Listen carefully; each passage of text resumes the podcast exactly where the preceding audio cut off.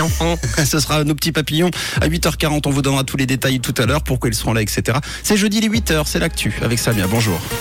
Bonjour Mathieu, bonjour à tous. À Genève, le Conseil d'État porte son attention sur les ménages modestes. Euh, Des groupes électrogènes validés par le Conseil fédéral pour étoffer les réserves énergétiques. Et puis, une journée plutôt calme côté ciel.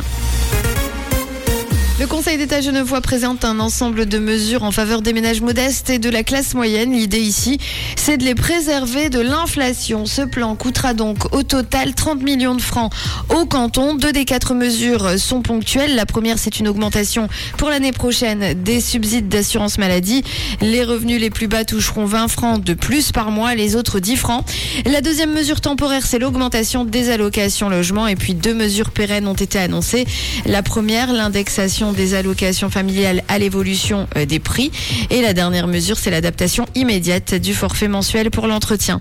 Du côté de l'énergie, le Conseil fédéral étoffe les réserves du pays. Hier, il a approuvé le recours à des groupes électrogènes de secours pour l'hiver. Ces groupes électrogènes euh, devraient apporter une puissance totale de 280 mégawatts. J'ajoute également que la Suisse pourrait euh, se doter de réservoirs de stockage de gaz. Dans ce contexte, pour la rentrée 2024, de nouveaux apprentissages dans le secteur de l'énergie solaire seront lancés en Suisse. Actuellement, l'industrie solaire suisse compte environ 10 000 emplois à temps plein. D'ici 2050, ce nombre devrait au moins doubler.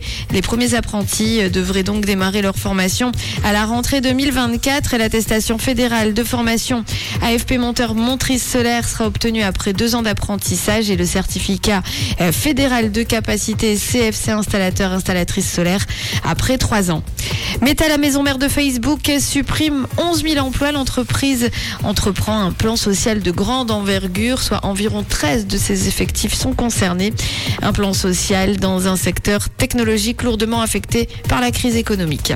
Sean Penn offre un de ses Oscars au président Zelensky en visite à Kiev pour manifester à nouveau son soutien aux forces ukrainiennes. L'acteur a confié au président euh, l'une de ses statuettes dorées. En réponse, le dirigeant ukrainien a remis à Sean Penn l'ordre du mérite pour son soutien sincère et sa contribution significative à la sensibilisation à la guerre en Ukraine.